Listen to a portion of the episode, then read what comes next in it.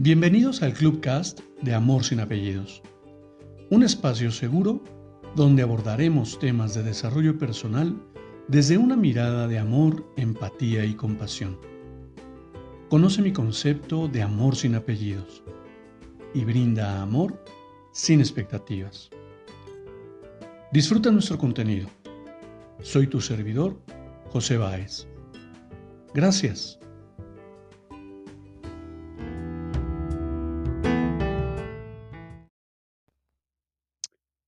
Hola, ¿cómo estás? Bienvenido. Quiero compartirte una nueva lectura para, para reflexionar. Un cuento para el alma. Había una vez una niñita sentada en un parque. Todos pasaban por su lado y nunca nadie se detenía a preguntarle qué le ocurría. Vestida con un traje descolorido, zapatos rotos y sucios. La pequeña niña se quedaba sentada mirando a todo el mundo pasar. Ella nunca trató de hablar. No dijo una sola palabra. Muchas personas pasaron, pero nadie, nadie se detuvo. Al día siguiente, yo decidí volver al parque a ver si la pequeña niña estaba ahí. Y sí, Ahí estaba, en el mismo lugar en el que estaba ayer, con la misma mirada de tristeza en sus ojos. Me dirigí hacia ella. Al acercarme noté que en su espalda había una joroba. Ella me miró con una tristeza tan profunda que me rompió el alma. Me senté a su lado y sonriendo le dije, Hola. La pequeña me miró sorprendida y con una voz muy baja respondió a mi saludo. Hablamos hasta que los últimos rayos del sol desaparecieron. Cuando solo quedábamos nosotros dos y todo era obscuridad, le pregunté por qué estaba tan triste. La pequeña me miró y con lágrimas en sus ojos me dijo, porque soy diferente. Yo le respondí con una sonrisa, lo eres. Y ella dijo aún más triste, lo sé.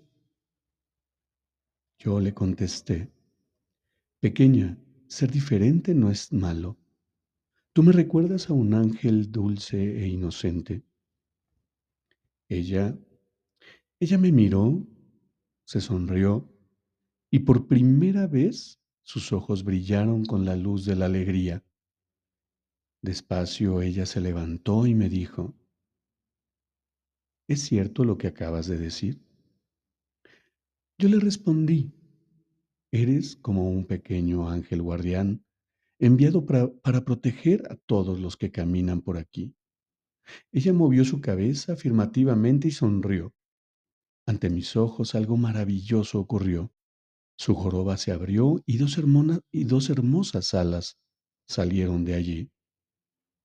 Ella me miró sonriente y me dijo, yo soy tu ángel guardián. No sabía qué decir. Ella me dijo, por primera vez pensaste en alguien más. Mi misión está cumplida. Yo me levanté y le pregunté por qué nadie le había ayudado. Ella me miró y sonriendo me dijo, tú eres la única persona que podía verme. Y ante mis ojos desapareció. Después de ese encuentro mi vida cambió dramáticamente. Cuando pienses que solo te tienes a ti mismo, recuerda que tu ángel guardián está siempre pendiente de ti. Y más allá de la, de la idea de lo religioso, de los ángeles o de lo que sea que creas, a mí me parece importante esta posibilidad que, podemos, que tenemos al mirar a alguien más, al, al observar el entorno en el que me desenvuelvo y y yo estoy convencido que más allá de buscar un ángel guardián, de buscar un ángel que me cuide, ¿Por qué no puedo ser un ángel para otra persona? ¿Cómo conectamos con nuestro entorno? ¿Cómo, cómo vivimos esos momentos de soledad en los que aparentemente nadie, nadie se acerca a nosotros? ¿Y cuántas veces hemos invisibilizado aquellas personas sin hogar, aquellas personas que la vida ha invisibilizado en, en nuestra, en nuestra cotidianidad? No lo sé. Simplemente me lleva a reflexionar sobre esa, sobre esa situación. Estamos tan inmersos en el dolor de la cotidianidad, de la vorágine, de los logros, de querer alcanzar, de querer, de querer ser más importantes, de querer ser mejores, de querer, de querer tantas cosas. Pero lo menos que hacemos es buscar la conexión con alguien más. No sé a dónde nos lleve esta vida, pero de algo estoy seguro, que al menos no voy a estar, no voy a estar cegado ante, ante el entorno que se presenta en mi vida. Busquemos conectar, busquemos observar con atención qué es lo que hay a mi alrededor. No lo sé, esto solo es mi humilde opinión. Cuéntame, ¿tú qué opinas? Te abrazo con amor en la distancia y me despido como siempre.